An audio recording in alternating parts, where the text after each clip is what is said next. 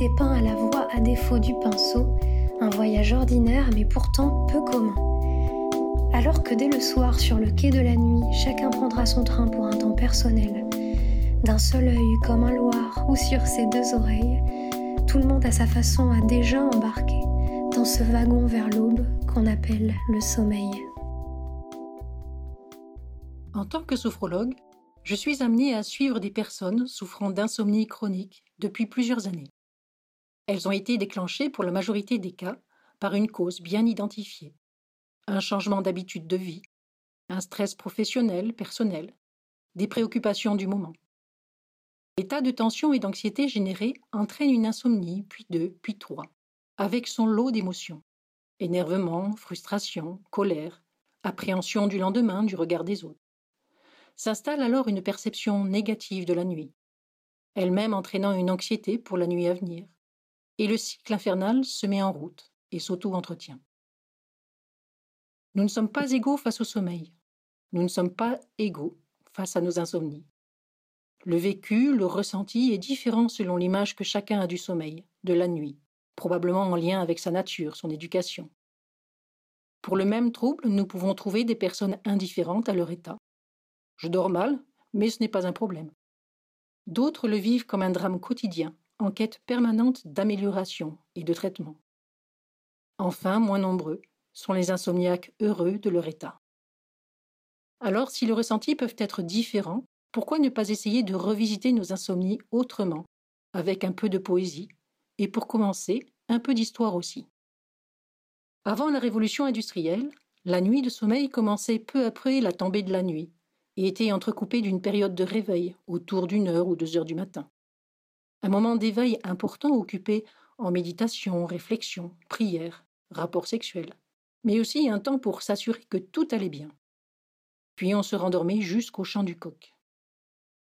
Cependant, l'industrialisation a modifié ce rythme. L'électricité permettant de prolonger les activités de la journée, les familles ont veillé plus tard.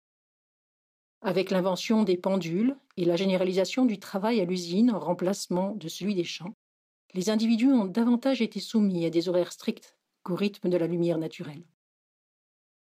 Qu'en est-il aujourd'hui avec l'invention du numérique? Notre temps de repos est encore davantage sujet aux sollicitations extérieures.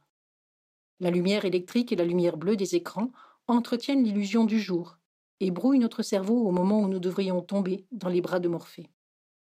L'attrait croissant des jeux vidéo, le besoin de se sentir toujours davantage connecté avec le monde, l'intensification du travail de plus en plus exigeant et chronophage, générateur de stress, accentue notre dette de sommeil que nous accumulons depuis quelques décennies. Avec ce constat qui en émerge, 10% des adultes souffrent d'insomnie chronique. Ce phénomène s'est accru en 50 ans. Peut-être est-il mieux connu, donc mieux dépisté, ou encore sommes-nous davantage sensibilisés à notre qualité de vue. Ce qui est certain, c'est que nous respectons de moins en moins notre rythme naturel veille-sommeil. Grâce aux avancées scientifiques et médicales, nous savons aujourd'hui que le sommeil est indispensable à notre santé physique et mentale. C'est pourquoi il est utile de connaître le sommeil, son organisation, son fonctionnement, sa variété au fil de la nuit, au fil de la vie, pour en tirer le meilleur profit, éviter les perturbations et mieux le respecter. Mais au-delà de la biologie et de la médecine, gardons à l'esprit que le sommeil reste un temps à part, devant préserver son côté mystérieux, une porte ouverte à notre imaginaire, une porte qui permet de pénétrer dans son jardin secret, dans un monde intérieur avec ses ombres et ses lumières, à l'abri des stimulations extérieures. Un accès à notre vie psychique où les pensées et les émotions sont transformées en images libres d'autocensure. C'est un temps unique pour chacun d'entre nous. Et il est alors intéressant de se demander qu'est-ce que le sommeil pour chacun d'entre nous? Quelles en sont les images, les représentations, intimement liées à notre culture, nos croyances, notre éducation, notre expérience. Cela peut être une perte de temps, un moment de paresse. Pourquoi aller dormir alors que nous sommes loin d'avoir fini tout ce que nous devions faire? Est-ce un moment d'oubli salutaire? Un refuge douillet Ou faisons-nous partie de ces personnes qui appréhendent ce moment saisi par l'angoisse de la solitude, de l'inaction? Il est vrai que personne ne peut s'endormir à notre place. Ce moment de bascule entre l'éveil et le sommeil, entre l'hyperactivité de la journée et le relâchement. L'abandon nécessaire au sommeil est loin d'être facile pour tout le monde. Et c'est en réussissant cet embarquement, cette traversée en solitaire sans trop d'appréhension, que nous pouvons retrouver notre équilibre, notre énergie. La sophrologie a une place de choix pour se réapproprier une approche plus saine du sommeil. Elle nous amène à lâcher nos a priori sur un sommeil idéal, à diminuer nos angoisses, notre peur de ne pas dormir, et à reconquérir notre sommeil en y posant un autre regard, ouvert à d'autres possibles, selon notre nature, notre créativité. Au fil des séances, nous nous reconnectons aux sensations du lâcher-prise propre au sommeil, et nous reprenons confiance en notre capacité à dormir. Cet autre regard nous permet aussi d'accepter les nuits agitées, entrecoupées d'éveil, ou les nuits sans sommeil, de les apprivoiser en leur donnant un sens, une utilité, un espace pour laisser libre cours à notre créativité, de les redécouvrir en développant, en développant une sensorialité nouvelle, différente de celle du jour. Nous pouvons nous inspirer de ce que certains artistes insomniaques, poètes, écrivains, peintres, nous ont laissé comme témoignage de leur ressenti. Par exemple, Marcel Proust parle de ses nuits d'insomnie ainsi. Un peu d'insomnie n'est pas inutile pour apprécier le sommeil. Jetez quelques lumières dans cette nuit. Ou encore Paul-Émile Victor. Vivre, c'est se réveiller la nuit dans l'impatience du jour à venir. C'est s'émerveiller de ce que le miracle quotidien se produise pour nous une fois encore. C'est avoir des insomnies de joie. Certains vivent donc leurs insomnies comme des dons de Dieu. Peut-être le plaisir de vivre quand tout le monde dort. Peut-être le plaisir d'accéder à une pensée qui est différente de celle du jour, parce que autorisée à émerger loin de l'agitation diurne.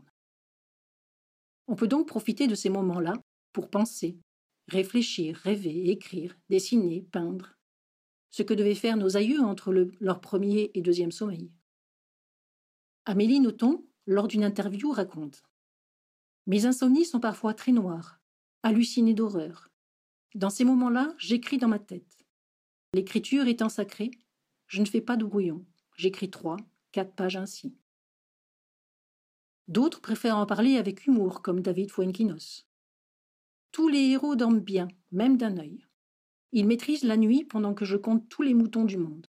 Pas un qui m'ait jamais sauté par-dessus la tête. Il faudrait que l'un d'entre eux rate son saut. Se faire assommer par une masse laineuse endort à coup sûr. Ou encore adopter la philosophie d'Émile Michel Suran.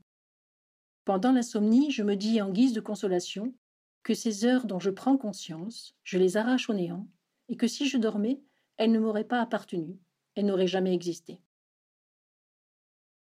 Et si par rage ou dépit nous n'avons ni talent à développer, ni humour pour contrecarrer notre mauvaise humeur, et nous n'avons pas non plus de moutons sous la main disposés à nous assommer, alors nous pouvons encore plus simplement adopter le point de vue de Guy de Maupassant.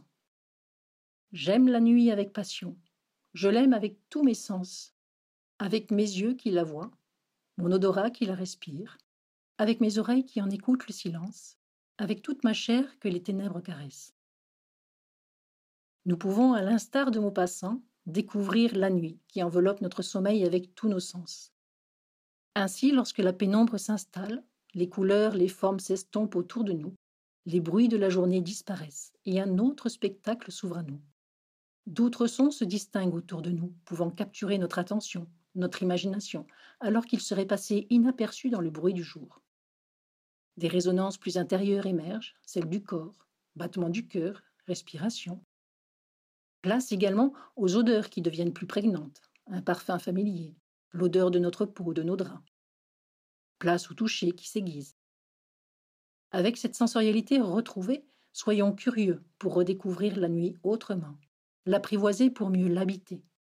Soyons inventifs, créatifs, et aménageons-nous un coin dédié au sommeil avec des couleurs, des odeurs, des textures qui nous plaisent et nous détendent. Car qu'est-ce que l'endormissement sinon un temps de relâchement, un temps d'abandon? Accepter que la vie continue sans nous durant quelques heures en se déconnectant de notre quotidien. C'est aussi rendre hommage au grand cycle de la nature que de pouvoir se laisser glisser dans le sommeil en toute confiance.